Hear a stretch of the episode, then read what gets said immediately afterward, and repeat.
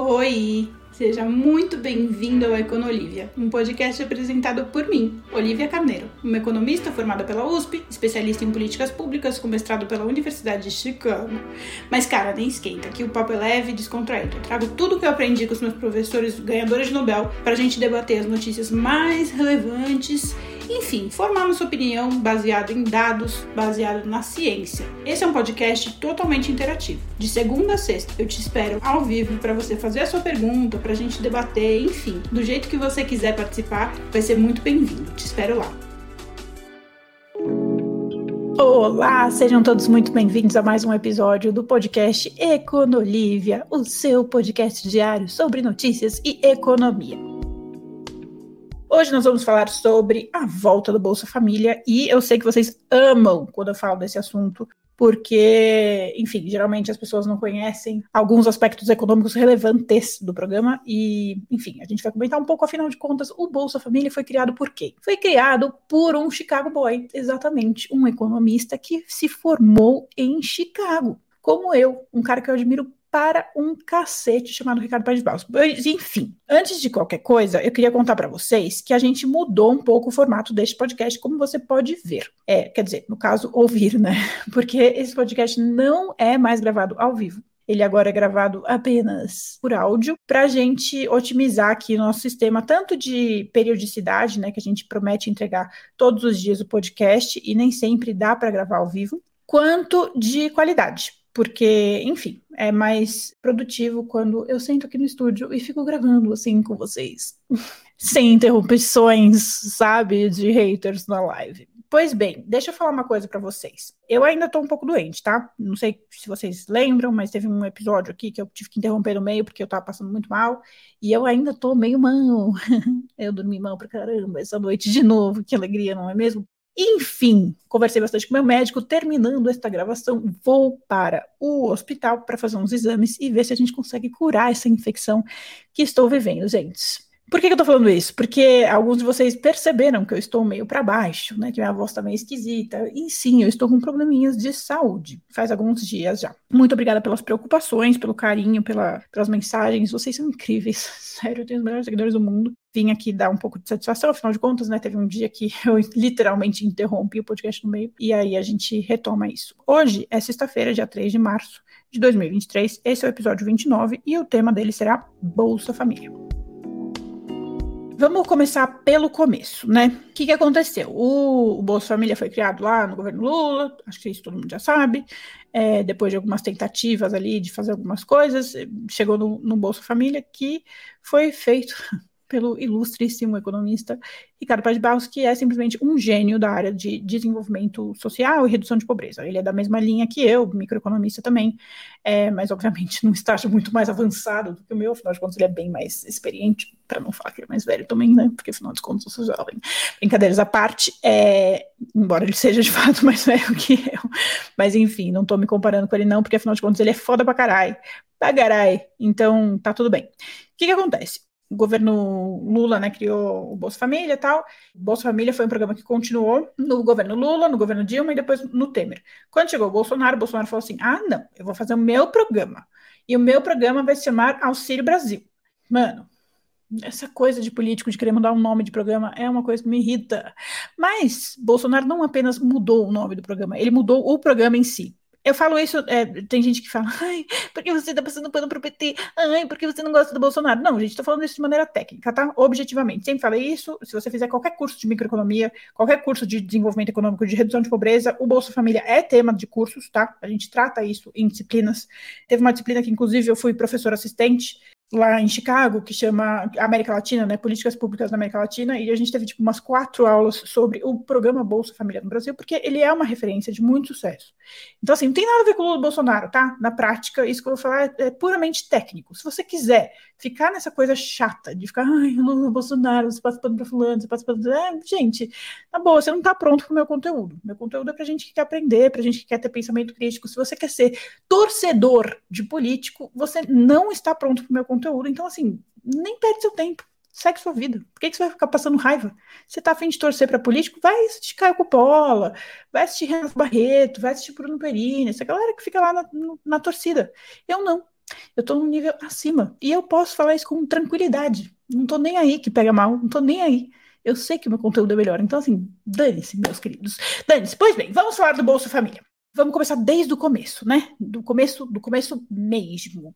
E esse começo vai lá para Fernando Henrique Cardoso, outro queridinho da Olivia, Olivia Tucana, sempre gostou de Fernando Henrique Cardoso. Claro que ele tem seus problemas, como todo mundo tem, mas é, ele tem as suas belezinhas em relação à minha área de especialidade, que é justamente é, o desenvolvimento econômico e redução de pobreza. Eu tenho que ficar repetindo isso, e tem gente que fala assim: ai, você fica toda hora macetando o seu currículo. Mas é, gente, porque se eu não fizer isso, vai chover gente falando, ai, você não sabe de nada. Tipo, mano, é literalmente a minha especialidade, sabe? Tá falando merda, não, não se informou direito. Não, literalmente estudei minha vida inteira esse assunto. Então, assim, eu preciso ficar macetando, porque mulher sofre. É isso, a gente precisa ficar reafirmando. Se eu fosse o Bruno Pereira, que não tem currículo nenhum, que nunca estudou o assunto, vai lá dar opinião, todo mundo, nossa, que incrível.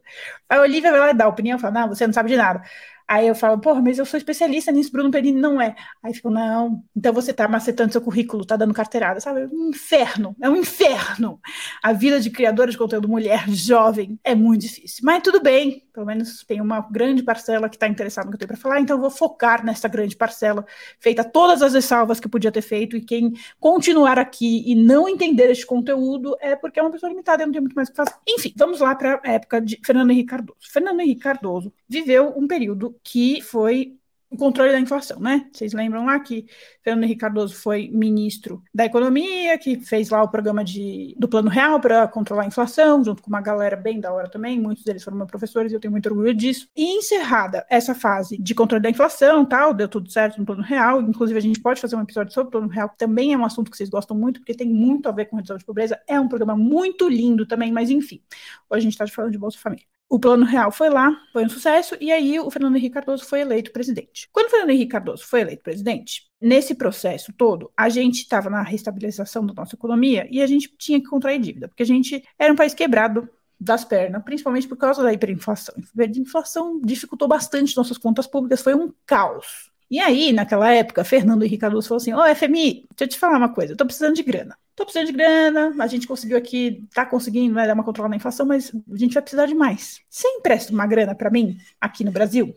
Aí o FMI falou assim: Olha, Brasil, é muito difícil, porque vocês são um país é, que tem muito potencial, tal, mas, poxa, vocês têm uma dificuldade, né, de lidar com as contas públicas, tal, eu preciso de que vocês tenham alguns comprometimentos em relação às contas públicas de vocês. Eu preciso que vocês estabeleçam regras em relação às contas públicas de vocês que me garanta que você vai ter condições de me pagar de volta. Porque se continuar essa baderna, vocês não vão conseguir me pagar. Aí o Fernando Henrique Cardoso falou: tá bom. Quais são as regras da FMI? Aí fizeram um puto estudo, tal, não sei o que, criaram as regras e a gente conseguiu, né, colocar nos eixos um pouquinho é, as nossas contas públicas. Por mais que você hoje olhe e fale, nossa, mas as nossas contas públicas estão no eixo. Pois é, imagina como era naquela época, não é mesmo? É isso que eu fico imaginando. Mas enfim, e aí, nesse processo, o FMI também falou assim: olha, Brasil, vocês estão querendo se desenvolver e vocês estão precisando de dinheiro para alguns programas sociais, e eu entendo. Mas, é, como eu falei, vocês têm alguns problemas estruturais internos aí de vocês que fica difícil a gente confiar que vocês vão conseguir dar conta desse dinheiro, sabe? Não sei se vocês vão fazer um bom uso desse dinheiro. Eu preciso de meio que provas de que vai dar tudo certo tô contando a história de uma maneira que, tipo, todo mundo vai entender. É claro que tem nuances aí no meio, né, mais específicas, mas eu quero simplificar para todo mundo entender o que, que é o Bolsa Família. FMI e Banco Mundial falaram: beleza, Brasil, a gente vai emprestar dinheiro para vocês, mas vocês vão ter que cumprir algumas regras. Que regras? FMI, que regras? Banco do Brasil? O Fernando Henrique Cardoso perguntou, né?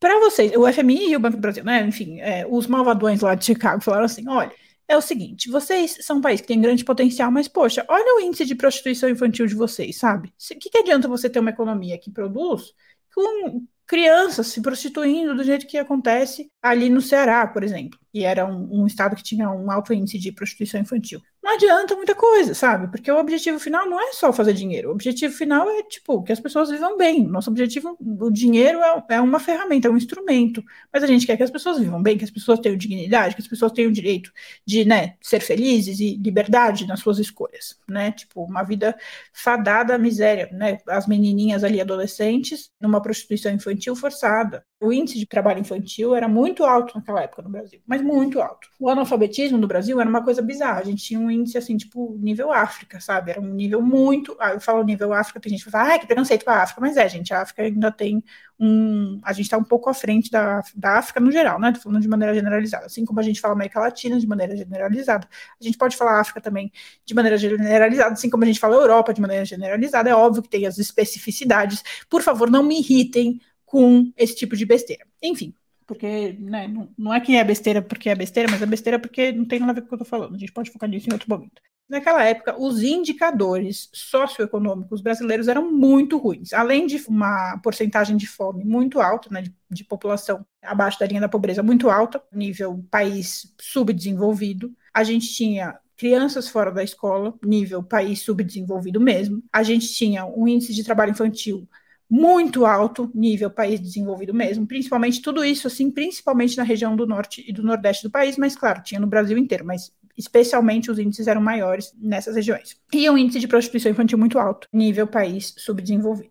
Então, pegando esses indicadores, mas tem mais, tá? Eu tô falando aqui de cabeça, porque esse, esse podcast eu tô fazendo freestyle, porque eu amo tanto esse assunto que eu me sinto tranquila para falar dele sem roteiro. Enfim. Aí, o FMI e o Banco Mundial é, falaram isso, né? Então, ó, gente, vocês precisam, vocês têm alguns indicadores aí. Eu listei quatro para vocês, né? Pessoas em miséria, né? Abaixo da linha da pobreza, um percentual muito grande de crianças fora da escola, muito alto também, nível país subdesenvolvido, um percentual muito grande de crianças em trabalho infantil, nível país subdesenvolvido, e um percentual de prostituição infantil também muito alto, nível país subdesenvolvido. Então, o Brasil tinha um cenário de subdesenvolvimento principalmente por causa desses indicadores. Embora, do aspecto econômico, a gente tinha ali um mercado se desenvolvendo, claramente, né, um comércio se desenvolvendo, né, a bolsa de valores se desenvolvendo em outros sentidos, com é, potencial de desenvolvimento, no sentido da vida da população, que no fim das contas é o que realmente a gente está ali objetivando, né, a gente desenvolve o mercado justamente para que mais pessoas possam participar dele, que a gente tenha uma justiça social maior, no fim das contas, essa é a verdadeira visão liberal.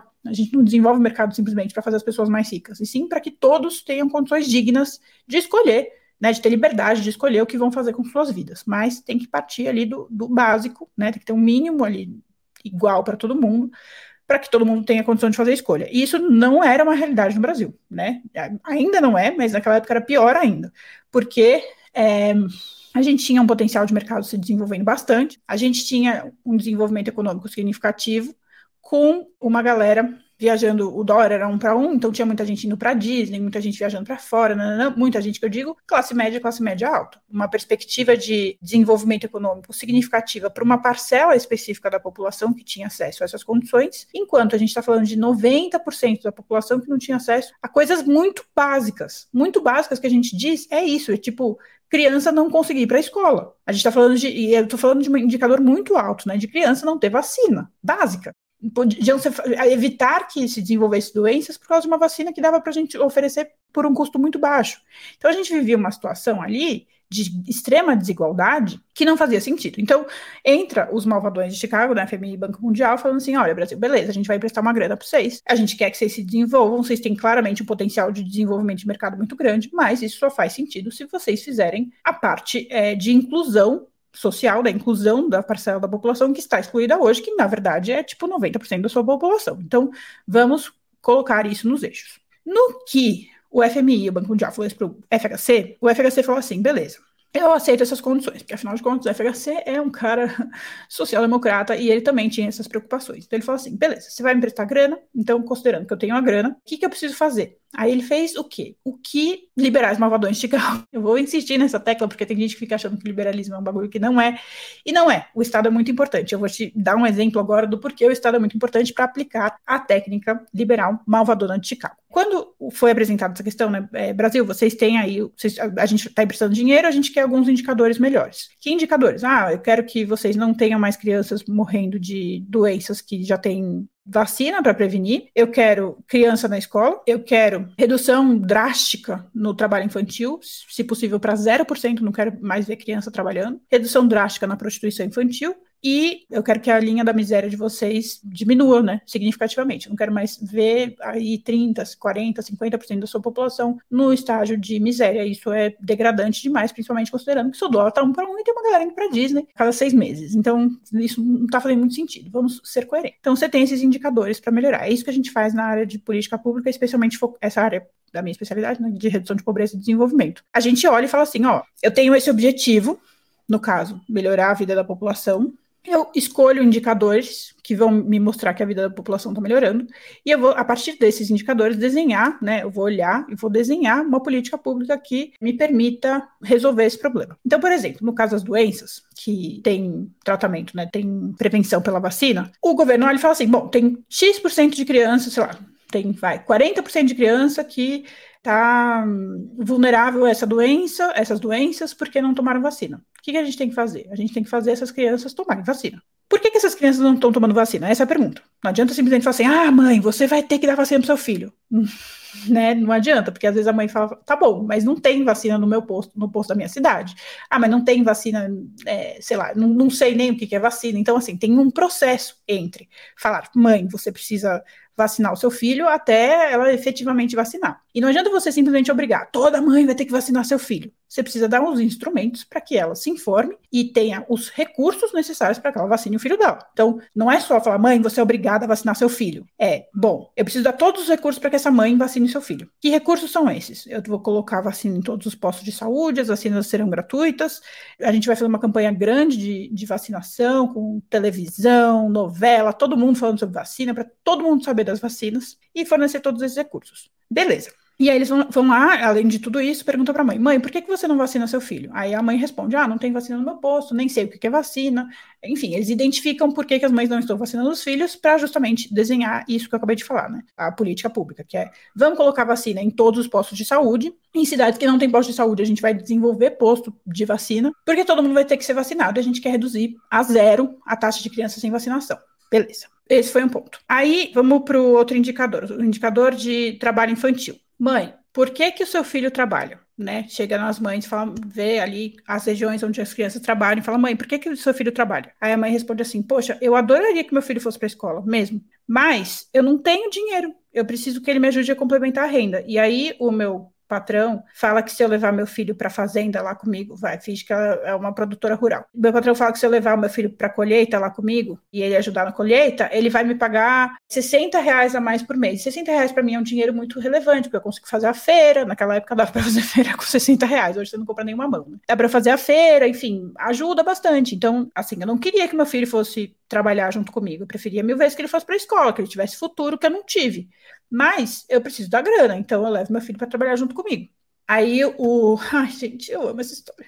Aí os economistas olharam e falaram assim: mãe, se eu, se eu, né, representante do Estado aqui, se o Estado te der 60 reais por mês não, vamos te dar um pouquinho mais, vamos te dar 80 reais por mês. Você coloca seu filho na escola, você se compromete que você vai colocar o seu filho na escola, e aí você não precisa mais fazer ele trabalhar, porque a gente vai estar tá te dando o dinheiro que o empregador estava dando.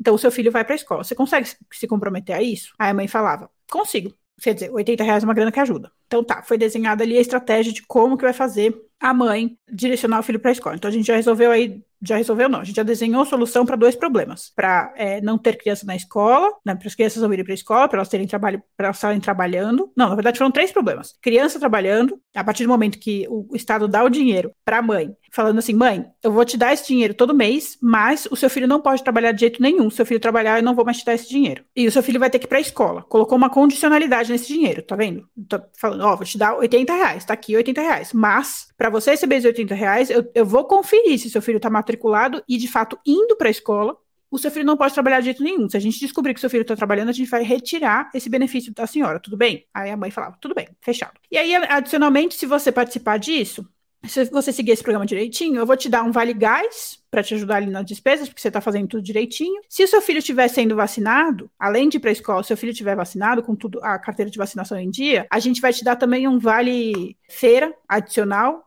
e nisso vai somando uma graninha ali para ela, com vários, essas grana, essa grana, esse dinheiro condicionado a ela fazer coisas que de fato vão ajudar o desenvolvimento da criança. Então, a vacinação, que vai melhorar o desenvolvimento até de saúde né, da criança, a alimentação, a criança não trabalhar, a criança não apenas não trabalhar, mas ir para a escola. E aí você vai falar, ah, mas a escola no Brasil é uma bosta. Tá, mas só da criança ir para a escola já é uma puta etapa, entendeu? Já é uma puta evolução, considerando que as crianças sequer iam para a escola. Por mais que a escola seja uma bosta, da criança, se a gente conseguir avançar para isso, para ter 90, 95, 99, que foi o que a gente conseguiu chegar de, de, criança dentro da escola, de criança frequentando a escola, meu, é um puta de um avanço. Ah, claro, a próxima etapa é, é melhorar a escola, isso é óbvio, ninguém está discutindo que precisa melhorar a qualidade da escola, tá? Mas que só de colocar a criança no ambiente que ela deveria estar já é um puta de um avanço, ela não está mais trabalhando, ela está frequentando a escola, ótimo. Trabalho infantil, a mesma coisa, vai colocando uma condicionalidade, mãe, a sua filha de 15 anos está fazendo isso, se eu te dar uma grana,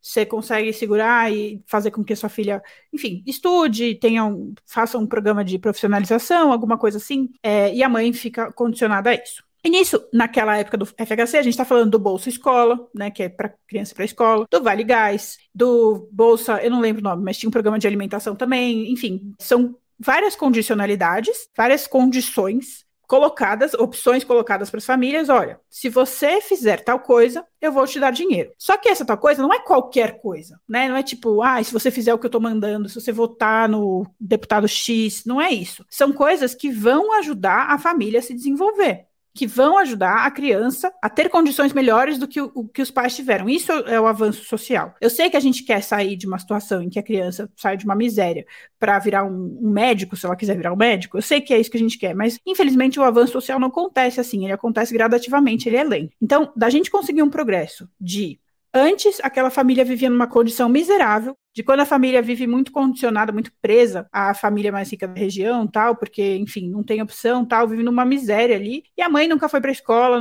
nunca teve oportunidade de nada. Só do filho ter a oportunidade de se vacinar, de ir para escola, de ter o, uma comidinha em casa porque o Vale Gás está garantido, de ter uma feira garantida, só, só da criança ter isso, para desenvolver o corpo dela, porque ela vai ser melhor nutrida.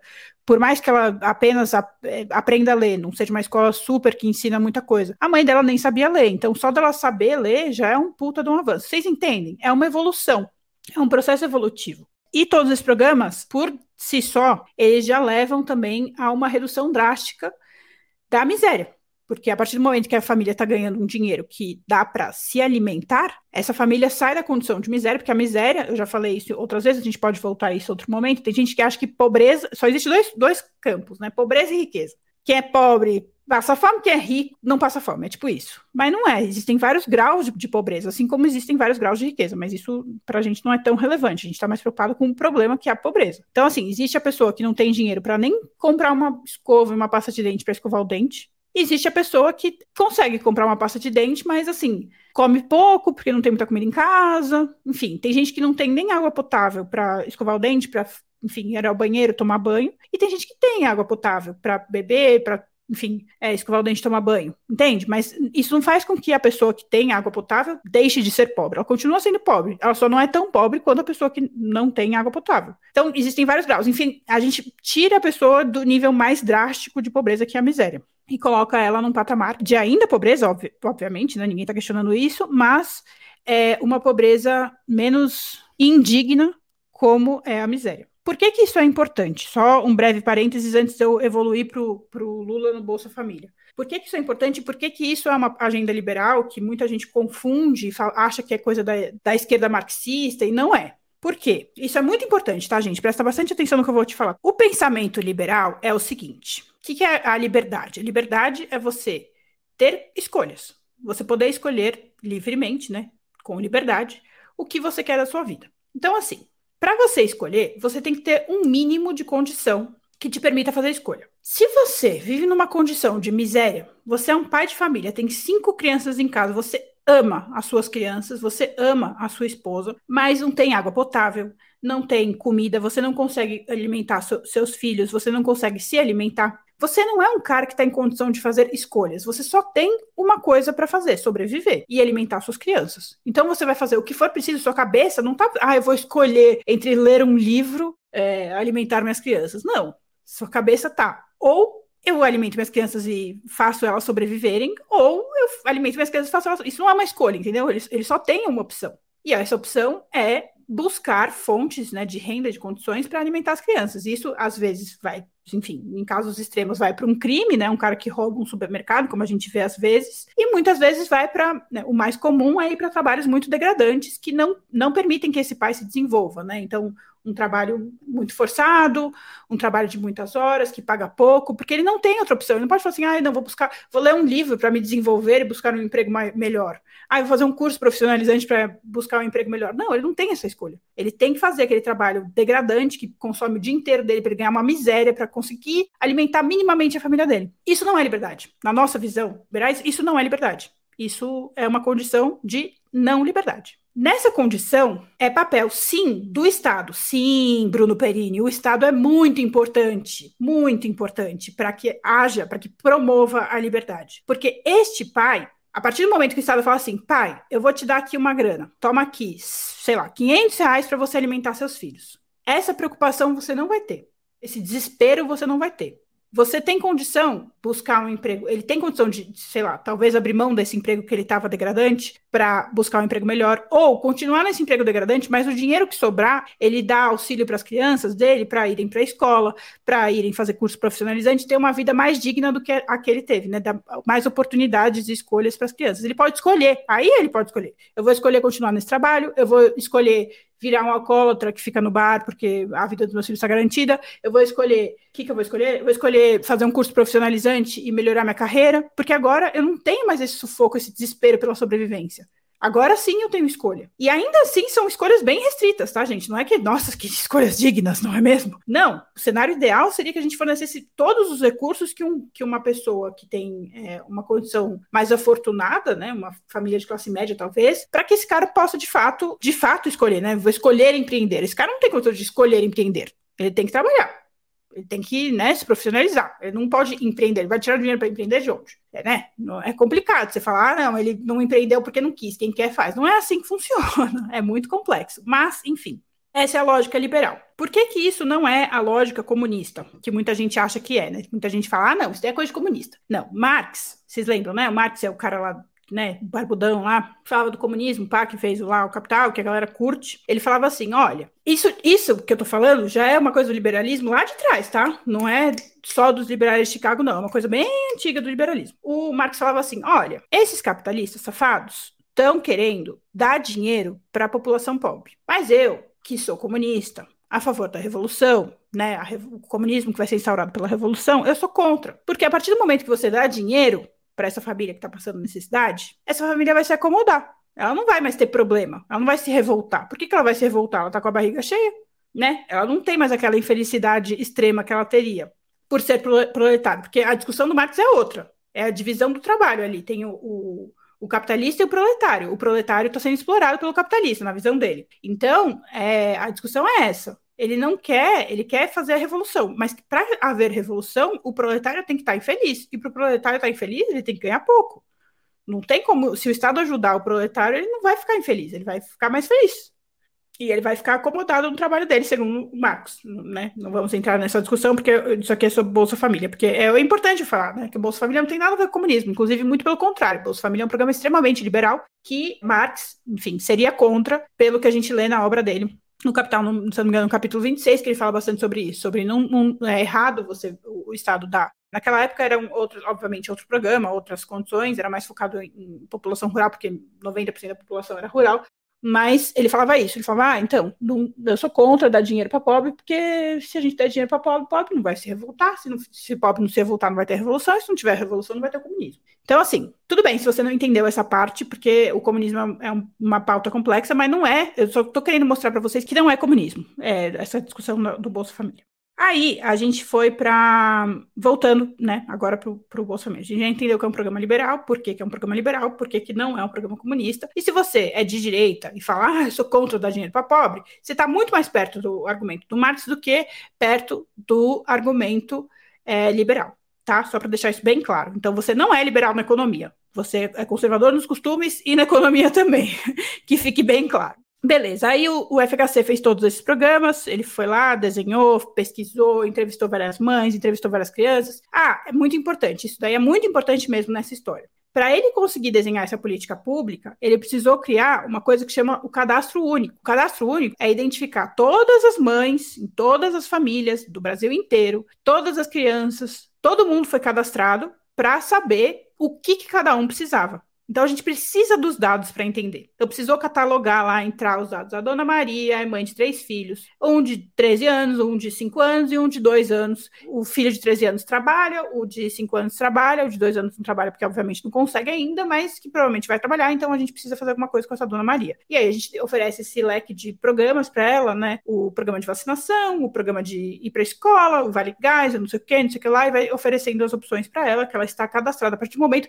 Pensa que antes do cadastro único, a gente não sabia a dimensão do problema. A gente sabia que tinha um alto índice de prostituição infantil, a gente sabia que as crianças não estavam indo para a escola, mortalidade infantil porque não eram vacinadas, porque não eram bem alimentadas, mas a gente não sabia o que fazer com essas crianças. Esse cadastro único foi fundamental para a gente identificar, é uma, uma parte muito importante da política pública na visão liberal. Que a gente consiga identificar né, onde está o problema, para a gente conhecer o problema, para a gente conseguir desenhar a solução. Não dá para simplesmente ser da minha cabeça. Ah, eu ideologicamente acho que se eu der 50 reais para as pessoas vai resolver o problema. Não vai. Às vezes, né, o problema, por exemplo, o problema, problema da mãe não levar o filho para a escola, ela vai, o que, que ela vai fazer? Ela vai pegar os 50 reais e vai continuar colocando o filho para trabalhar para ter mais dinheiro. Se você coloca condicionalidade, olha, mãe, eu vou te dar 50 reais, mas seu filho tem que ir para a escola e ele não pode trabalhar. Se você não fizer essas condições, eu não vou te dar os 50 reais tem uma diferença, entende? É esse estudo técnico que faz a diferença. Por isso que não adianta você fazer as coisas com base na sua ideologia. É por isso que você precisa ser técnico. E é por isso que eu falo, não é questão ideológica, é questão técnica. Enfim.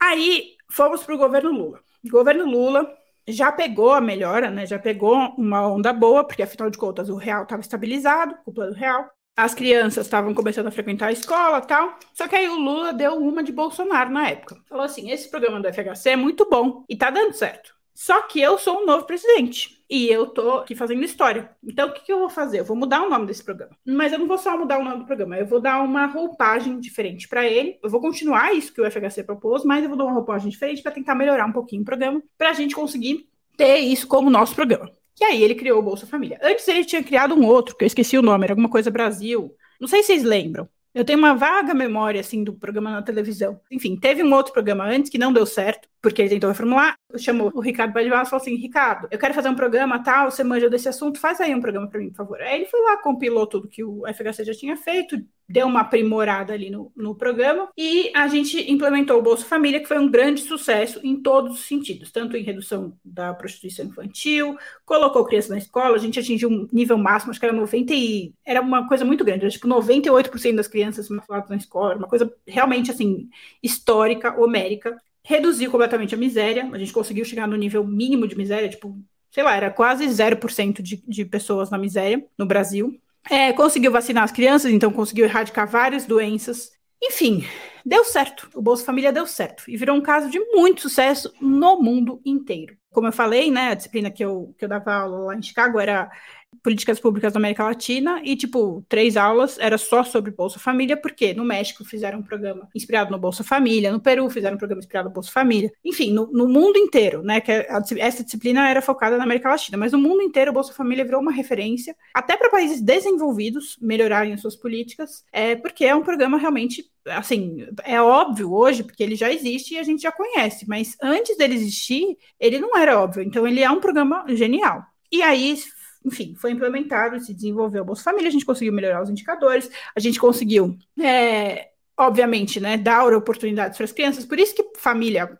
é, mais humilde, né, principalmente lá do Nordeste, eu falo, né, que durante as campanhas eu falei, meu, eu fiquei muito impressionada com quanto o pessoal mais pobre do Nordeste coloca o Lula em outro patamar. Mas não é só porque, tipo, nossa, não é que nem os bolsonaristas que falam, ah, é o meu mito. É que, meu, para para pensar nessa mãe que não teve acesso à escola, que passou fome, que teve que trabalhar que nem uma corna desde criança tal, que teve a possibilidade de dar uma oportunidade melhor para sua filha, para seu filho. Essa oportunidade de ele ser vacinado e não passar pelas doenças que ela passou. Essa possibilidade de a criança ter comida em casa sem ter que entrar em desespero ali pra, pela sobrevivência, porque tinha o, o Bolsa Família ali garantindo o dinheiro da feira. A possibilidade da criança ir para a escola e aprender a ler, mesmo que não fosse além disso mesmo que não fosse além disso. A mãe analfabeta conseguiu fazer os seus filhos não serem analfabetos. Por mais que eles não tenham a educação super desenvolvida, do jeito que a gente gostaria que fosse, mas já é um passo, você entende? Já é um avanço. A mãe olhar para o seu filho e falar: Poxa, meu filho está numa condição muito melhor do que a que eu tive. E é óbvio que esse filho, numa condição melhor, tem condições de dar condições melhores ainda para a próxima geração. E assim por diante. Por isso que quem vem né, dessas famílias mais humildes é, do Brasil, que tem a história, acho que todo mundo te, conhece, enfim, tem gente que não tem uma história dessa, mas eu conheço, enfim, na minha família isso é, é um fato. Eu tenho condições muito melhores do que os meus pais tiveram.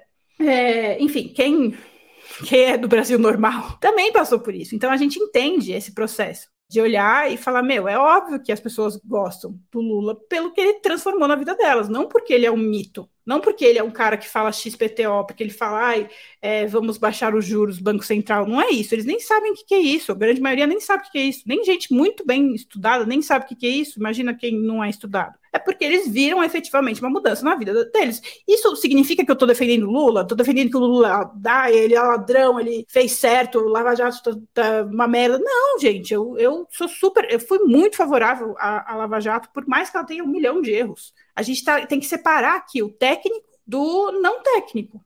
Tem muita coisa errada no PT, mas nesse ponto, neste ponto da política pública, social, é muito bom. Mas assim, é muito bom. Eu, eu não posso pegar a Lava Jato para invalidar o programa social dele, que foi um sucesso. São coisas diferentes. Ele roubou.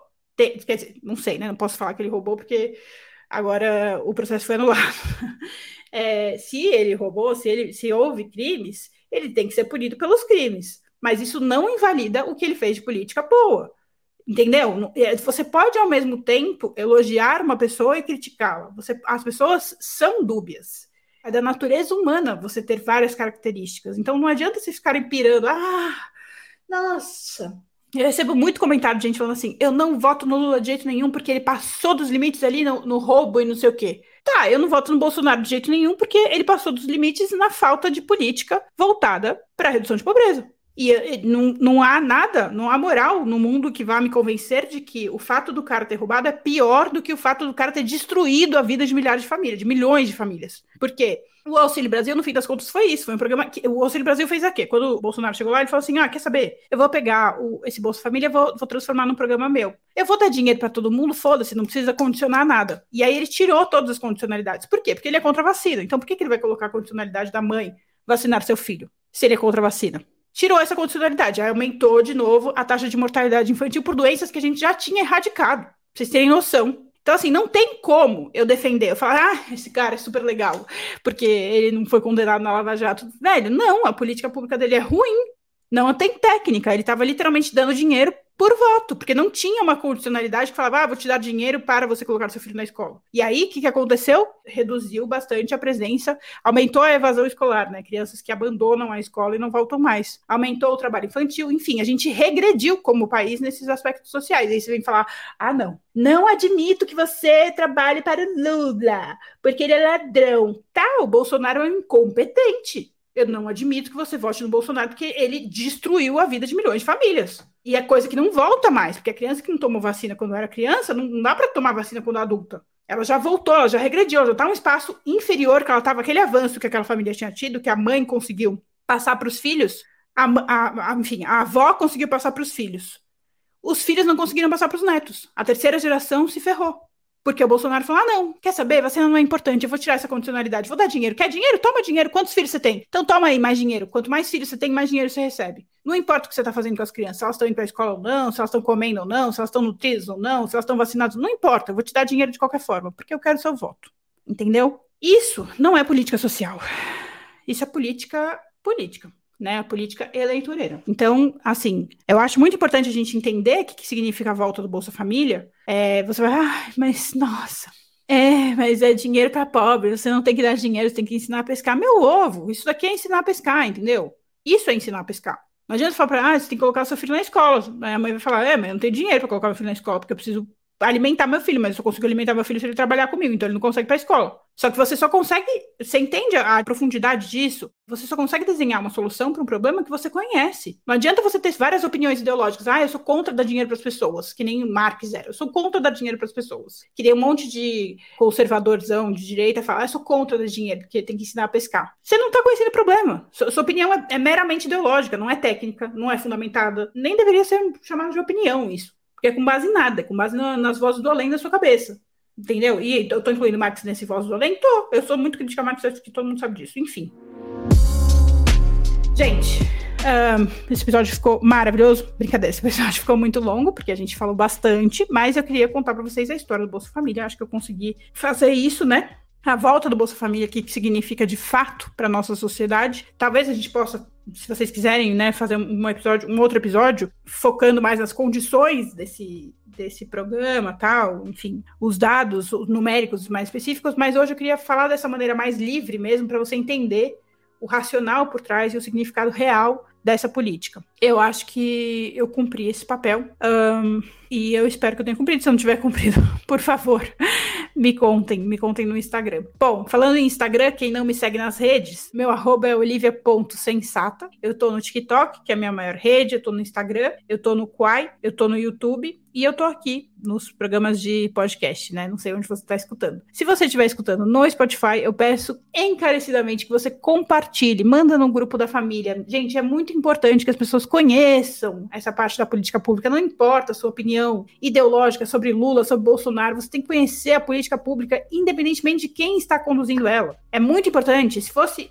a Simone Tebet presidente hoje, eu estaria falando a mesma coisa. Se fosse o Bolsonaro fazendo isso hoje, eu estaria falando a mesma coisa, porque não importa quem está fazendo, o que importa é o que está sendo feito. Então compartilha, faz as pessoas refletirem, faz as pessoas entenderem, as pessoas pensarem. E além de tudo, vocês me ajudam a voltar pro top 10 do Spotify, porque faz tempo que eu não volto pro top 10 do Spotify e eu quero muito voltar. Tá bom? muito obrigada a todos. A gente se vê de novo segunda-feira. Tenham um excelente final de semana. Muitos beijos, beijos e beijos.